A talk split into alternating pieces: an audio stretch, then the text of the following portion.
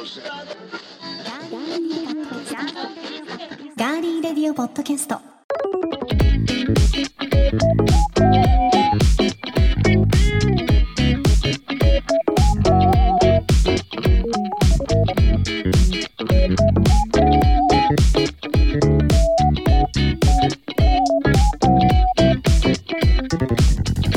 皆さんこんにちは。7月12日火曜日いかがお過ごしでしょうか？今週も名古屋のスタジオからお送りしていきます。ガーリーレディオポッドキャスト。お相手は私高田沙織です。そしてまずはこの先生にご登場いただきましょう。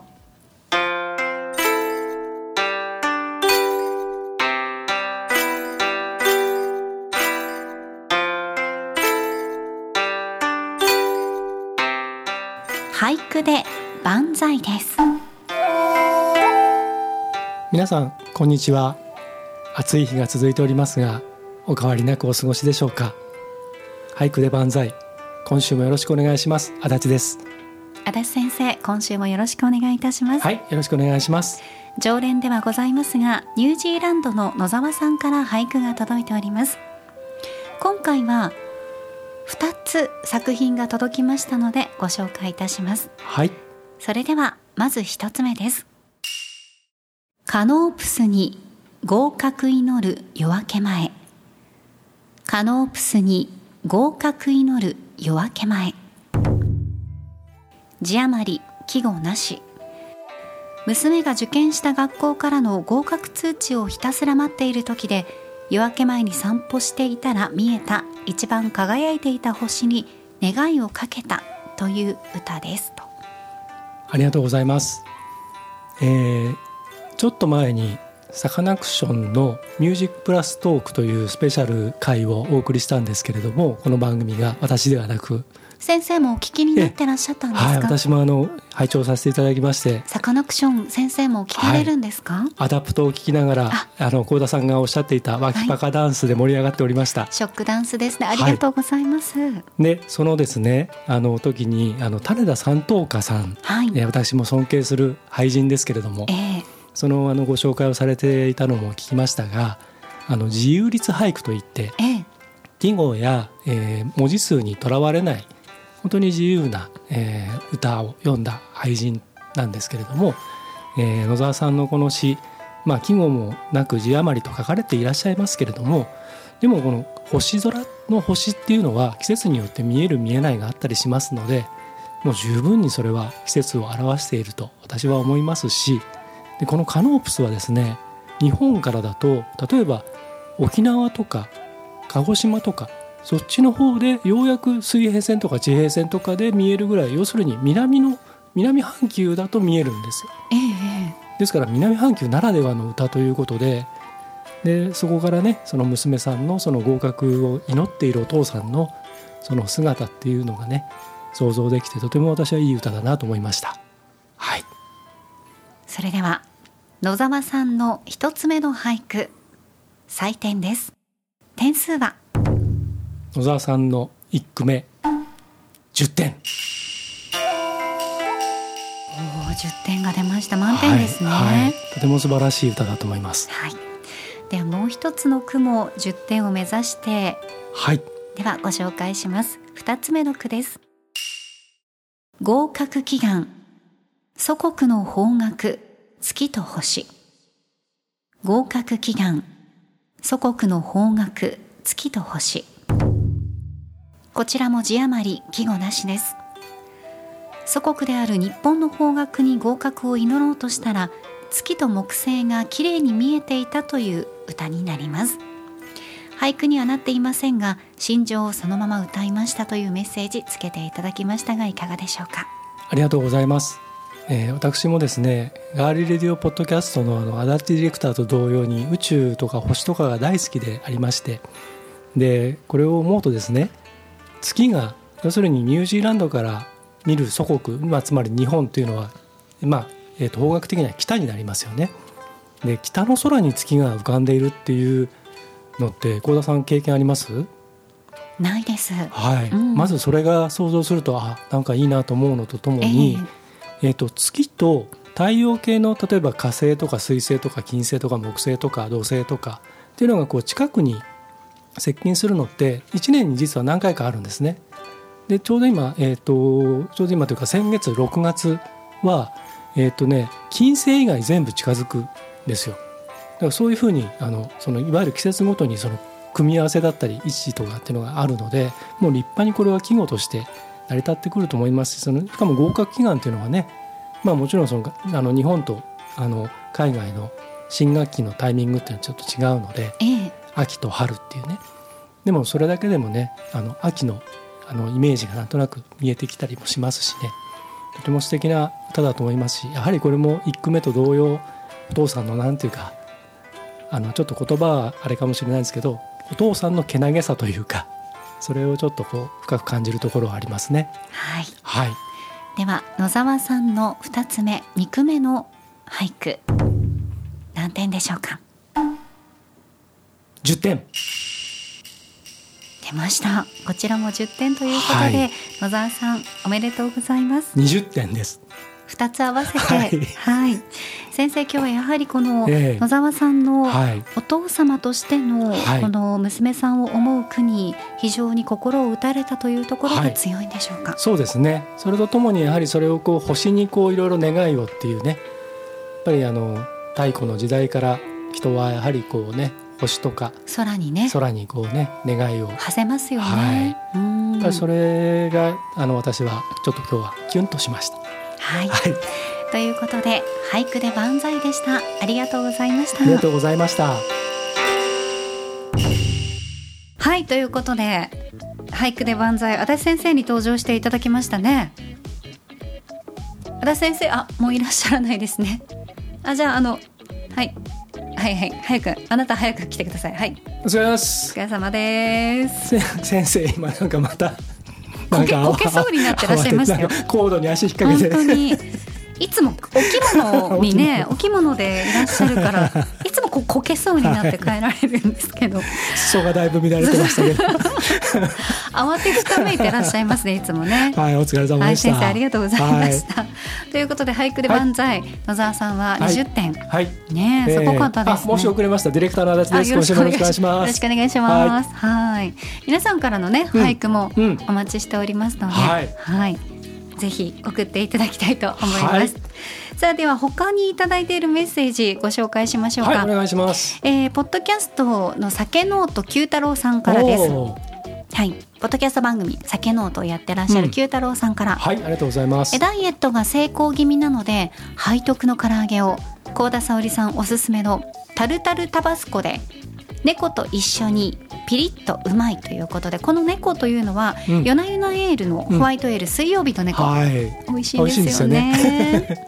これをタバスコとね、はい、あのタルタルタバスコ、タルタバで唐揚げと一緒に召し上がっていただいたということで、はい、タルタルタバスコ、略してタルタバ仲間が増えているということは嬉しいですね。皆さんもハッシュタグタルタバでレポートしていただけると 美味しかったよとか、はい、ねこれつけたら美味しかったよみたいなね、うん、いいですね、はい、はい、じゃあこれあの募集しましょう、ハッシュタグタルタバ。タルタバ。写真付きで、うん、あのなんかレポートを寄せてください。はい。お待ちしております。お願いしますえそしてですね、はい、えー、ツイッターでいただいたのは正さんからです。はい、ありがとうございます。トークテーママシーンの時に、お肉の話しましたよね。はいはいうん、で、それに対して、うん、ホルモン食べたいですね。キンキンに冷えた生とともに。いやいいね。うん、ただそんなプリン体の宝庫痛風持ちにはバツバツバツと。ああ。ねえ。でもやっぱほら。そうか痛風があるとホルモンと。えホルモンもダメなの、うん、なんかホルモンとビールね痛風持ってる人結構控えたりとかしますよね。ウニとかあの、うん、イクラとかもね、ね、イクラとか、あのあと白子とか、うん、ああいうのはね、あの控えたりっていうのは聞きますけど。あそうですね。ホルモンもダメなんだ。うんホルモンも控えてる方結構私の周りの痛風持ってらっしゃる方そうされてるそうなんですね、うん、こと多いかもしれないですね。お大事になさってください。はいでもまたねあの、機会があったらねはい美味しいホルモンと生ビール、はい、はい、もうがっつりいっちゃってください時には。そう、本当に。あの心にストレスためるぐらいだったらね、うん、あのちょっとぐらいは大丈夫ですよ。美味しいものをね 召し上がっていただきたいと思います、はい、えそして佐藤くんさんからいただきました、はい、えっ、とねランドセルの話した時ありましたよね、うんうん、その時にえペーパーレス時代に逆行して教科書のページ増はいただけませんねと。うん、うん。で w i f i 環境とか必要かもしれませんが、うん、タブレットで不登校生徒に向けた授業を、うん、まあ、在宅スタディできませんかね、うん、そんな活用の方が有意義なのではというメッセージも頂いてますね。今あのですからまあ文科省のシステムの中ではなかなかできないことを、地方でその新しい学校を作ってる人たちって実はたくさんいるんですよね。はい、そういう不登校な人たちを集めたりしてる学校とか、独自のその独立した学校っていうんですかね。うんだからまあその良し悪しはさておきでもそういうことが社会の受け皿になってるのは確かなのでそういうのはこれから逆にどんどん広がっていくと思うんですけどね。ってなると今度は生徒だったり親方家庭が学校を選ぶ時代っていうのが来ると思うんですよ。はい、今まで単単に私立であそこの私立に入れるとか入るとかっていうことだけを目指すんじゃなくてまあ、もしかしたらそれはもう越境になる可能性もありますけどでもそうやって子どもたちを守っていくっていうシステムっていうのもねやっぱりもうどんどん出てくるんじゃないですかね。うんまあそうあってほしいですね、うん、ありがとうございました、はい、ありがとうございます。さあ番組へのメッセージは今聞いてくださっています。ガーリーレディオポッドキャストのページにメッセージフォームがあります。そこから送っていただくか番組のツイッターもありますのでぜひフォローをしていただいてそちらから送っていただいても OK です。皆さんからのメッセージお待ちしています。では今回も最後までお付き合いよろしくお願いします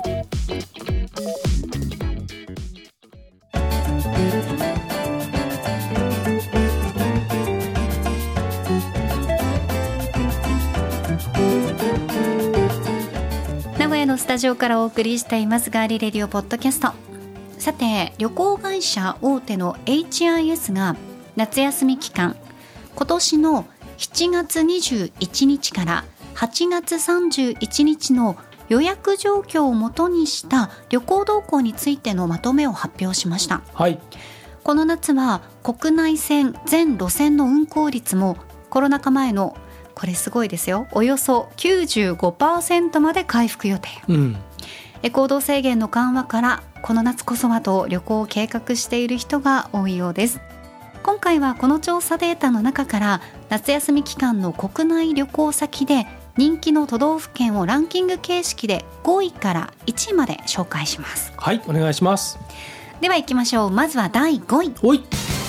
福岡県福岡県のホームページ見ていただくと、うん、こんな言葉が書いてあります、はい、福岡では知人が来ると〇〇さんご来福と言います。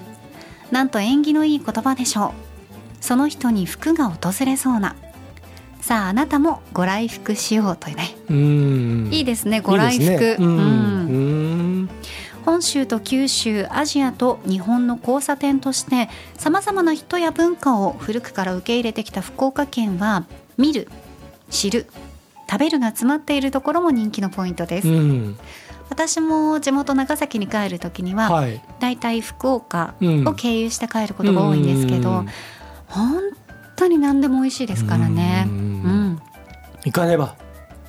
行ったことはあります。ない。あもうね、うん、好きだと思いますよ。僕前も言いましたけど僕九州というところに行ったことがないんですよ、そっか、はい、もうぜひぜひ、もう絶対行きますよ。ご来福していただいて。はい、はい。九州征服する。あもういいですね。あのそうね、うん、どっちから攻めるかっていうのはありますよね、うん、まあまあまあ。それはね。上から行くか、北部から行くか南部から行くかっていうね、それも楽しいかもしれません、はい、はい、では続いて第4位。はい大阪府です。おおそうだよな。はい。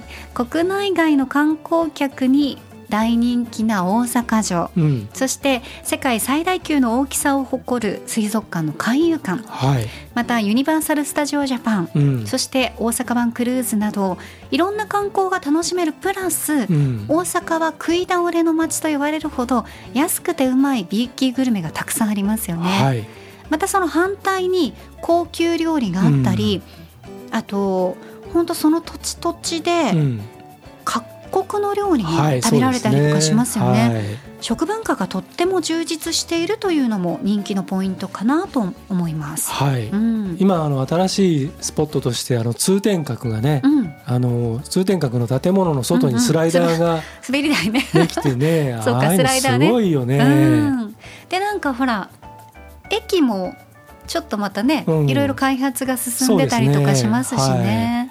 であのアベノハルカスとかもね、あのいろいろな面白いことやってたりもするし、はい、やっぱなんつってもユニバーが大きいんじゃないですかね。大きいでしょううね。ん。楽しめますからね。ううん。ん、だからあのなんかあれあのこの前たまたまちょっと仕事の関係であった人と話しててええね、ええ。でやっぱりそのタラレバの話とかって楽しいじゃないですか。うんうん例えばじゃああの TDR とユニバとどっち行くっていうところから始めいや行かないけどもし行くとしたらみたいな、うんうんうんで行くとなるとじゃあ何時に行ってどういうふうにするみたいなそういうあのいわゆる脳内バカンスみたいなのをいいですね。ていうのが割と最近多いらしいですよそういうことを楽しんでる人が。行けないからね。はいてかこの行けなかった、うんまあ約3年間ぐらいで、うん。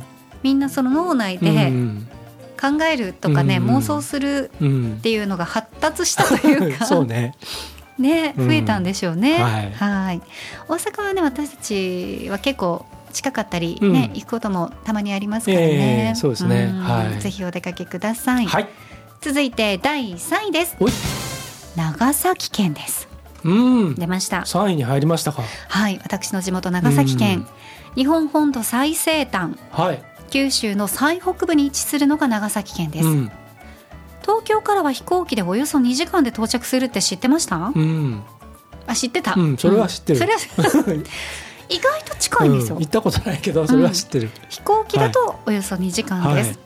海に囲まれてうん。多くの半島と島々からなる豊かな自然と美しい景観に出会うことができます。はい、この長崎県にある島の数というのは日本一を誇っていて、うん。五島列島壱岐対馬など594の島があります。すごいね、うん。透き通った海に囲まれた美しい島々には自然や歴史豊富な魚介類などの島の恵みたくさんの魅力が詰まっています。はい、また原爆資料館や爆心地公園など平和都市として皆さんに平和の尊さを訴え続けているほか長崎県には2つの世界遺産。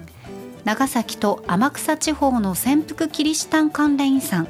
また軍艦島をはじめとする明治日本の産業革命遺産があります、うん、新鮮な魚や野菜しっぽく料理など独自の歴史や文化から生まれた美味しいものをぜひ召し上がってください。やっぱりね行かないとね そろそろね。行きたい行きたいって言ってるだけじゃね、うん、行動に移さないとね計画をしたりとかやっとこれでね計画ができますからね、そうですそうです。しっぽく料理食べたいんだよな一回。しっぽく料理は私もでも一回しか食べたことないですよ。うん。なかなかそのうん。地元の人もね。だってあれね大人数で食べるものでしょ、そう大人数で食べるものだし、うん、中国から来てるんじゃなかったかな、なんかねあれですよねあの長崎も中華街があるんですけど、まあうんうん。大陸の影響を受けたもので、かつ大皿料理的な、ね、小分けしてなくてで、うん。あの円卓みたいな、あそうです、ね、そうですところにそうです。並べてはいはい。食べるんですよね。であのね僕もだから、まあ、長崎行ったことないし、はい。あの詳しいことは本当にあの幸田さんと知り合ってからいろいろ長崎の文化を知ったりとかするようになったんですけど、うんでそれで見ていくとこの料理の写真があるじゃないですか。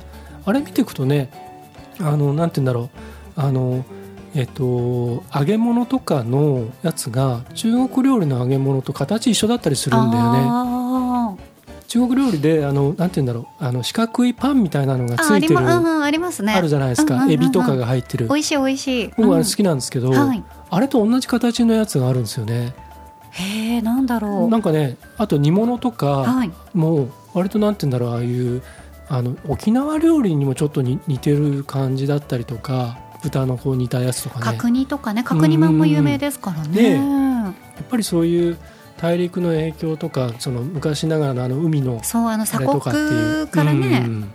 こううんうん。解放されたというかね、でまたあとあの、ね、そういろんな文化が入ってきて。ヨーロッパの方からの入ってきたものとかもあるからね。カ不思議なステイラ、うん。うんうん。不思議な街だよね。いや本当にいろんな文化がはい。入り混じっているようなね、うんで例えばしっぽく料理とかもそうですけど、うん。それぞれそういう大皿料理とかもいろんな地域で、うん。大皿じゃなくて家庭でうん独特の、はいろんな料理があったりとかするので、うん。またあのどの地域に行くかではい。だいぶ違うと思います。なるほどね、はい、また教えてくださいいはい、わかりました。はさあでは続いてもう2位ですよ。うん第2位に行きましょう。はい。第2位は北海道です。うん。前年度の調査から引き続き2位となりました。うん。予約者数は前年比なんと620.5%となっています。すごいね。すごいですね、うん夏でも気温が25度前後と本州などに比べて過ごしやすい北海道は夏の旅行先としてやっぱり人気なんですね、うん。自然グルメと魅力が満載でこの道全体に目を向けるとどこに行こうか迷ってしまう方も多いそうです、うん。北海道で夏に見頃のスポットといえば富良野にあるファーム富田のラベンダー畑鮮やかなラベンダー色に染まった大地と突き抜けるような青空のコントラストはまさに絶景です、うん。インスタ映えするということで夏のお客さんね予約してここにあのここをツアーのコースに組む方も多いそうですよ、はい。うん。他にも北海道でしか見られない絶景スポットがたくさんありますので、うん。ぜひねお出かけになっていただきたいと思いますがえ夏でももしかしたら北海道も暑いかもしれない。えなんかね今年大変っぽいですよ、ですうね。んなんかね、うん、なんかねあの北海道出身のエルニーさんからはい。あのメッセージいただいたんですけど、え僕が幼い頃に真夏の北海道で35度の暑さは経験してると。うん、ただ24年ぶりに北海道で今年エルニーさん過ごすそうなんですけど、過ごす夏は何度まで気温が上がるのか、うん。ある意味楽しみです、うん。これだけ暑いですからね。あのこっちの本本土っていうかね、あうん。の本土じゃないあの本州の方の,、はい、あの夏とまた違うんですよね。北海道のその暑さっていうのはね。うんうんうん、私は北海道未上陸なので、うんそう。であのねあとそのやっぱり北海道ってあのかつてあの倉本壮さんのあの北の国からの、はい。やっぱり影響をあの受けてる人はいっぱい日本中にいてそのね、まあ、僕もその一人ですけれどもやっぱりそのい北海道に対するイメージってあの番組からね、あの受けてるものってたくさんあるじゃないですか。景色今もうもそ頭のうだし、中にさだまさしさんの歌が流れます、絶対多はい。分誰しもが頭の中にあの曲を流しながら、うん。あの景色を見て、うん。こう感傷に浸ったりとか物思いにふけったりなんかもしくはなんかこう決意をしたりするね。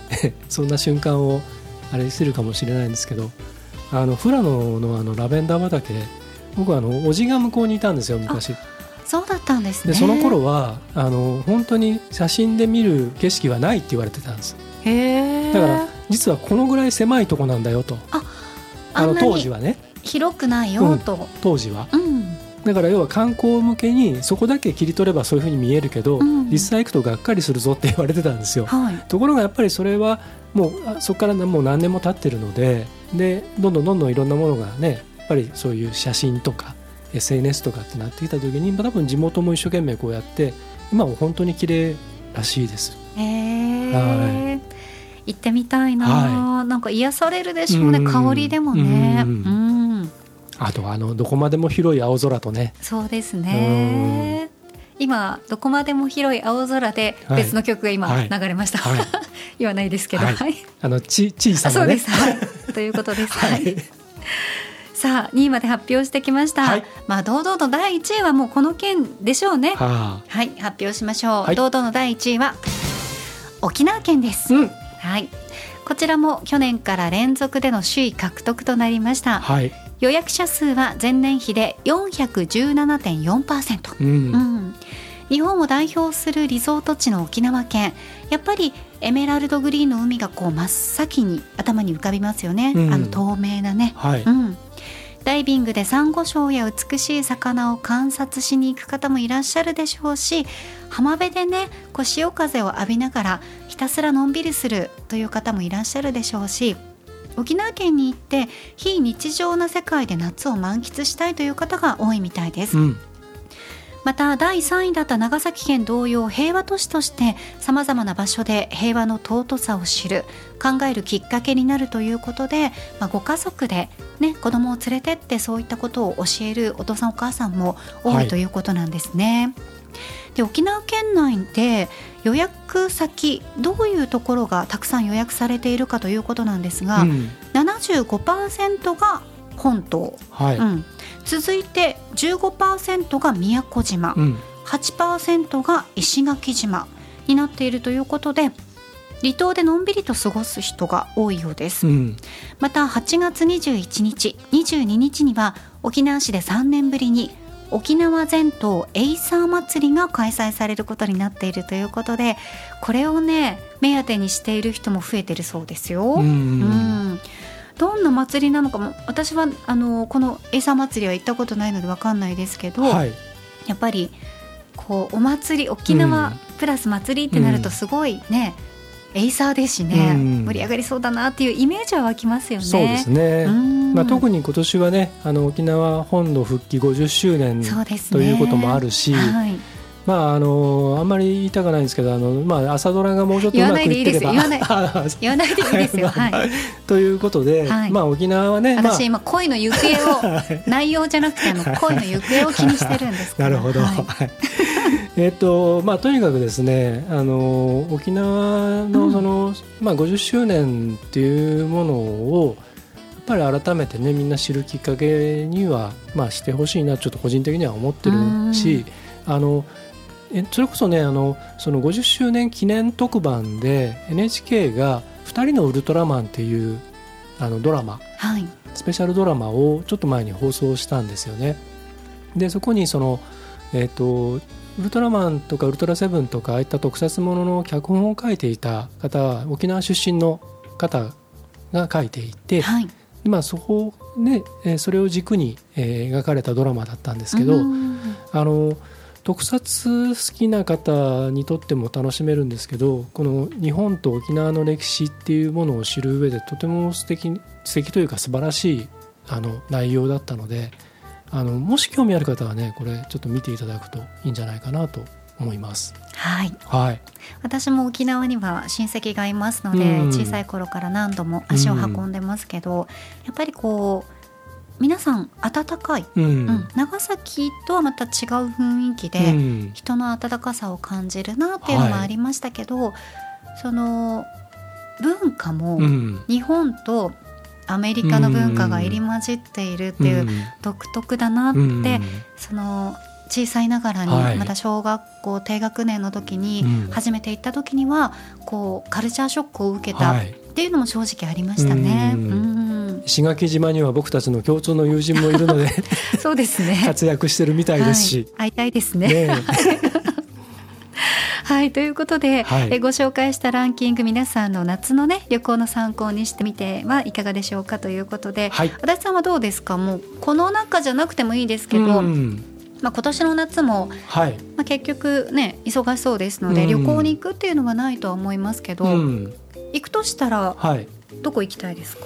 うんまああのー、パッと思いつくのはやっぱり僕海か山かどっちかっていう極端なんですけど、うん、あの石川県行きたいって叫んでましたもんね、うん、石川県の能登半島の方行ってみたいなってちょっとそれは漠然と思ってたり。いいとこですよ、うん、あの友達が能登、うん、に帰ったんですよ。あそうなんですね、で能登はどちらですか？七尾？結構、うん、七尾の方なんですけど。でそれであの、まあ、久しぶりにちょっと会いに行きたいなっていう、はい。うん、あののが一つと、はい、あとは山の方だと久々にあの信州あいいですね、えー、まあ、近場のですけど名古屋からだとね、はい、信州でちょっとこう夏の信州をちょっと満喫したいなとか、うん、いいね。ゆっくりと、はい。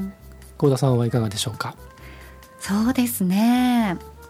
どこか行きたいとこ、うん、温泉は行きたいなっては思うんですけど、うん、私も足立さんと同じで今行きたいんだったら長野かな、うん、長野で近場でいいから駒ヶ根とか、あの辺うにん。行ってちょっとこうロープウェイで上に上がって、あね。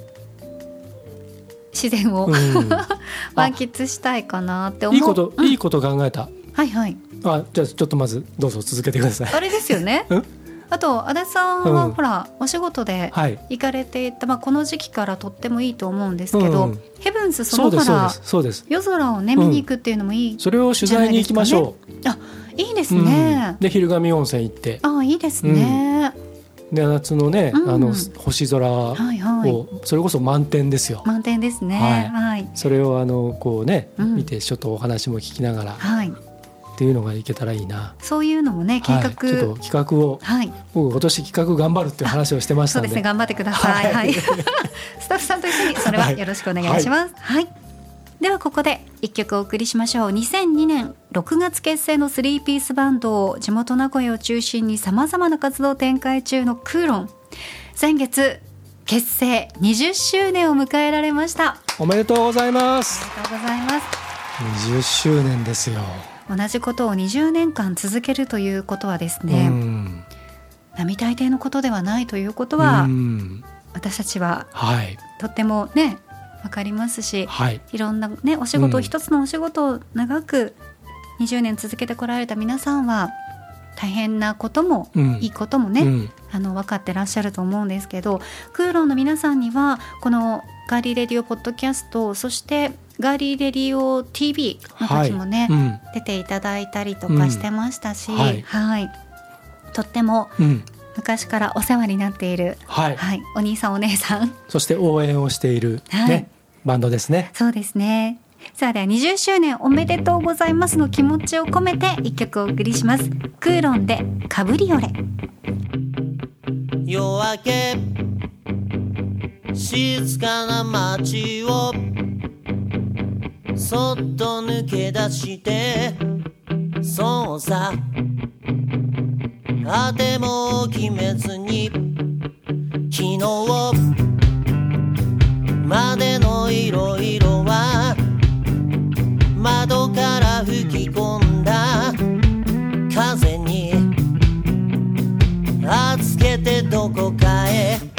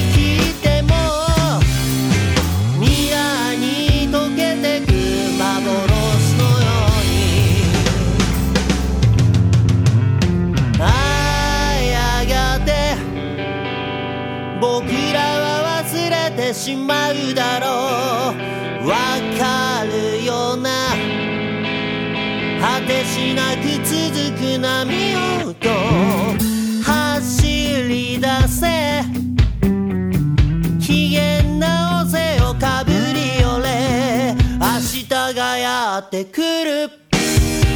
さあ。お送りしたのは先月結成20周年を迎えられました地元名古屋を中心にさまざまな活動を展開中のスリーピースロックバンドクーロンでカブリオレでした。はい。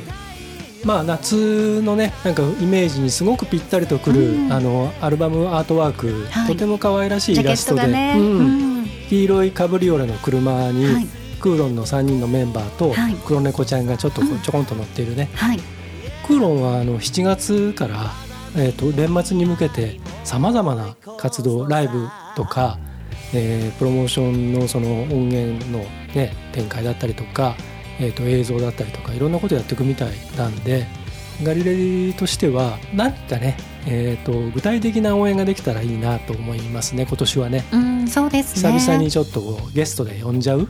ねえ来ていただきたいですね,、ねということで楽曲もちょっと紹介しながら、はい。えー、と年末に向けてちょっと盛り上げ一緒にしていけたらなと思います。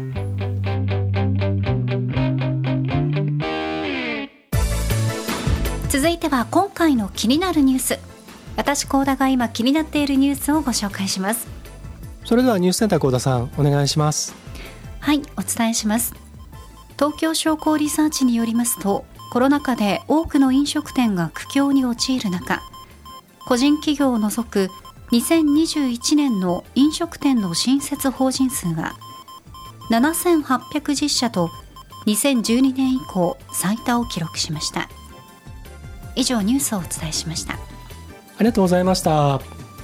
えー非常にデリケートな問題でもあると思うので補足の中でいろいろねお話をしていけたらと思います。じゃあ小田さん補足お願いします。はい、では補足していきましょう。新設された法人を確認すると、一部は店舗がオープンしていることが確認されていますが、多くは設立されたものの、コロナ禍の動向を様子見しているようです。飲食業界は徐々にコロナ前の活況を取り戻しつつありますが、ただ、協力金が終了する一方で、税負担や食材、光熱費、人件費などのコスト増に加え、過去最多の新規参入組との熾烈な競争が待ち受けているんですね。例えば、休業中と書いてあった張り紙がテナント募集に変わっていたりと、新規オープンしても営業制限で固定客の確保が難しく、持続化給付金などの補助金で休業したままの店舗が多かったのではと推測されています。はい。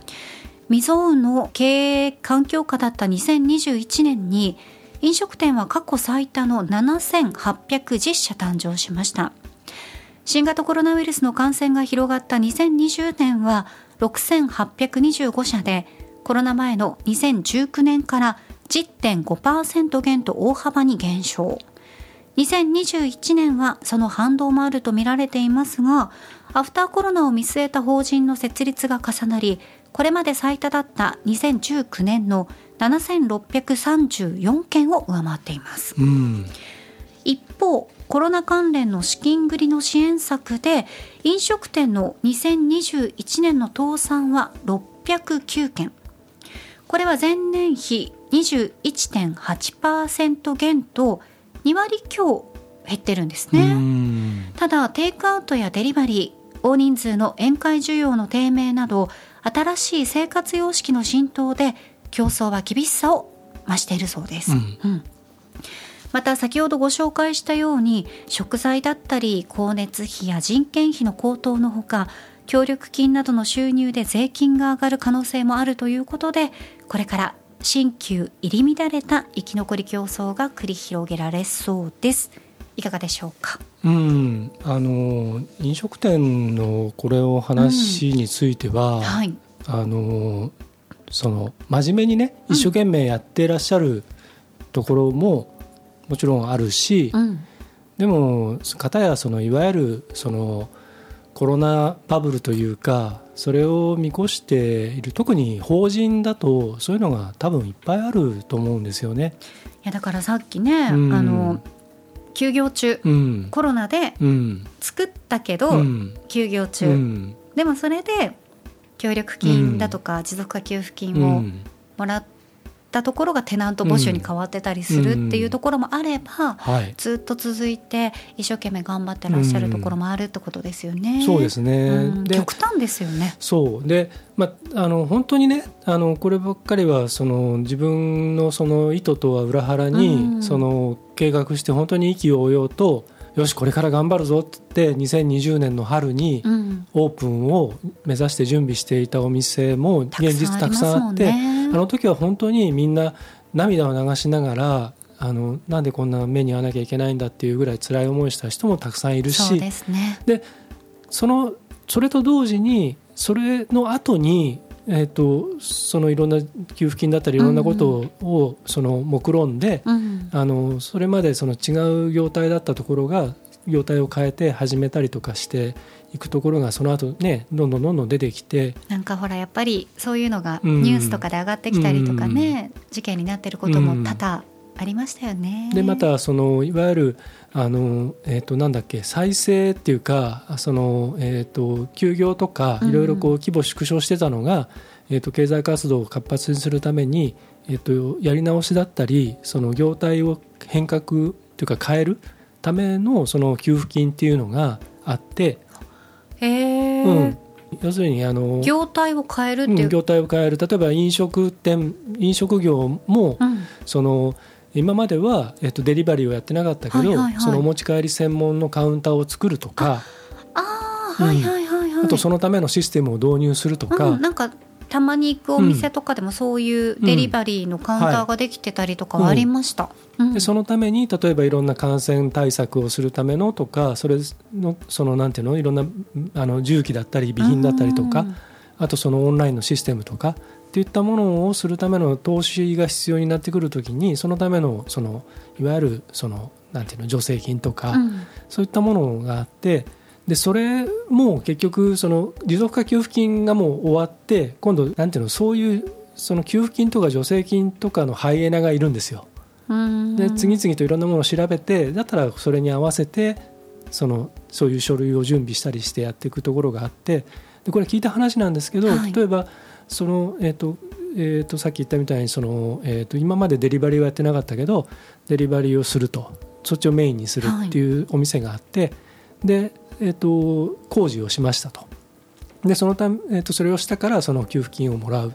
だけどどう考えても前の時よりそのコンパクトになってたりとかこれお金かかってないよねみたいなところもあるんですって。へえ、うん、であので結局その、うんもうお客さん来ないから、うん、だから一応建前だけそういうふうに変えてうん。で給付金もらって、まあ、商売トントンだったらいいやぐらいなふうに考えてる人も結構やっぱいるみたいなので、まあでも辛い時期をね、うん。どうにかこうにかうん、乗り越えれるんだったらいいっていう考えもわからないことはないですけどうん。ね。いや本気でそうやってやってる人もいらっしゃるし、うん。はい。うん。その人たちは立派だと思うし、うん一生懸命やってる。でも要するにそういうことを目論んでやってる人もいるからこういう中にはってことですね。うん。今日の今日のニュースではい。紹介されたのは、うん、えっとなぜかそうなってるっていう話じゃないですか。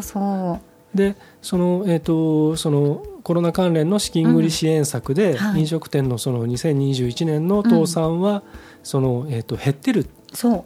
2割強減、うん、でもそれも結局実態的には本当に助かったって思ってああこれで首の皮つながったとかねあの思ってらっしゃる方もねいらっしゃるでしょうけれども、はい。片方ではしめしめと思ってるところもあるっていうね。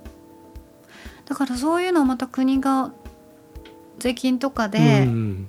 ね、うん。回収していく可能性もあるってことですよね。そうそう。だからそのもうあれでしょ？あのそれ今持続化給付金のあれもそのいろんなのが捕まったりしてますけど。あれはすごもう本当なんか氷山の一角だって言われてますけど、うん。はいすごいですねああれも。あの今言われてるのはそのもう出す時はもう本当に一刻はねあの争う時だったから、まあ、とにかく緩いって言われようが何しようが、うんとにかく出すんだって決めてやって、まあ、実際出したわけじゃないですか。でも、えっとその裏側ではもうとにかく、えっと不正は絶対許さないぞっていう今スタンスらしいんですよね。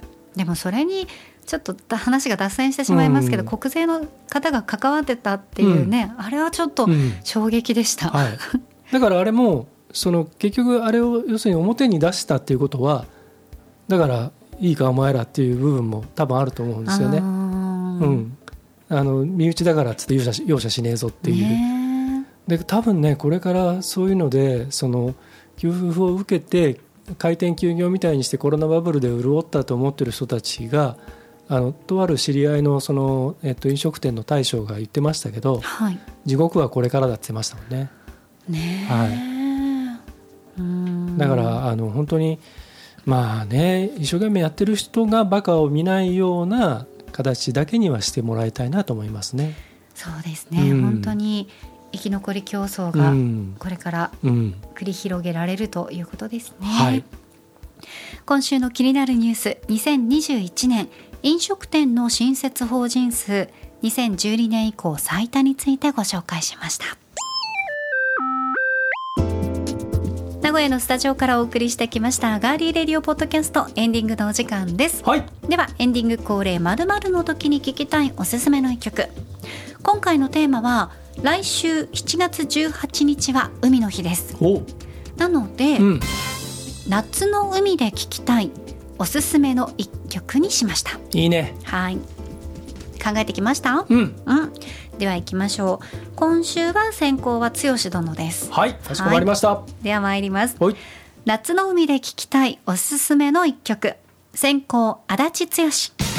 夏のクラクション稲垣潤一。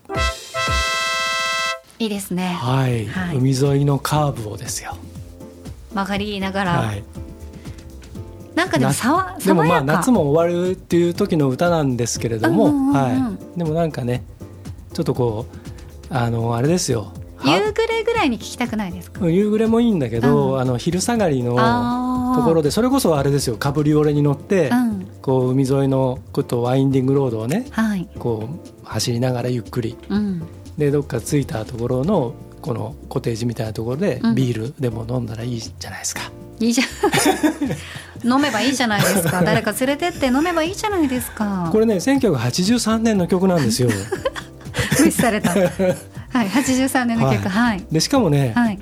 最近あのいろんな楽曲山下達郎さんもそうなんですけど、うん。カセットテープでリリースしたりとかはい。少し前にこのあの、えっと番組でも紹介した「ポッドキャストラバーも」うん。あのカセットテープではい。楽曲をねリリースしたりとかちょっとカセットテープがちょっと今ブームなんですけど。やっぱりそれはあれですか？足立さんシティポップから来てのレコードやカセットがブーム、そうですね。あとはやっぱりちょっとこうレトロブームっていうのもあったりとかあとそのそうだって、うん。映るんですとかすごい流行ってて、うんサブカルの人たちにとってはやっぱりそのインテリアにとしてもいいし小物としても可愛いじゃないですか。うんであのカセットテープで音楽を聴くっていう体験がちょっと新鮮だったりうんうんするので、うんそのサブスクでね、はい。そのスマホで聴くだけじゃなくて音がいいとか悪いとかっていうことだけじゃなくて、うん。ノスタルジックな部分もあると思うんですけど、はい。このね「夏のクラクション」は富士フィルムのカセットテープの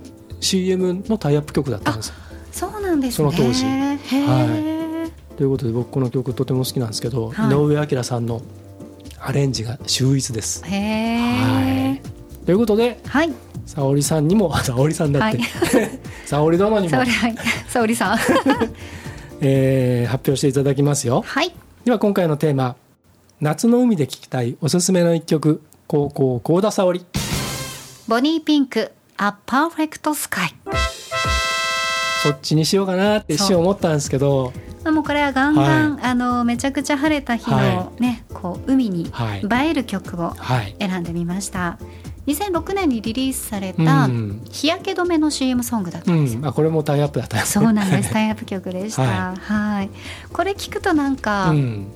夏の海行きたいというかなんか夏の海に行く時とか、うんそのビーチでうん聞いててもうんすごいいいなと思いますね。プールサイドでもいいですよねあの MV がプそうそうそうそうールですよねそうボニーちゃんがプールの中にいるやつですよねそうそうそうそう、はい水が似合いますね。ああそうですね、どっちかというとね、はい、ポニーピンクはなんかちょっと不思議な魅力がある人ですねありますね。いろんなボニーピンクのナンバーはね、本当、うんタイプもいろいろですけど、うん、まあこの曲は比較的うん、アッパーの曲ですよね。そうですね、ん。はい、はい。私たちが選んだうん、今日の2曲もはい、ガリレディレコメンド。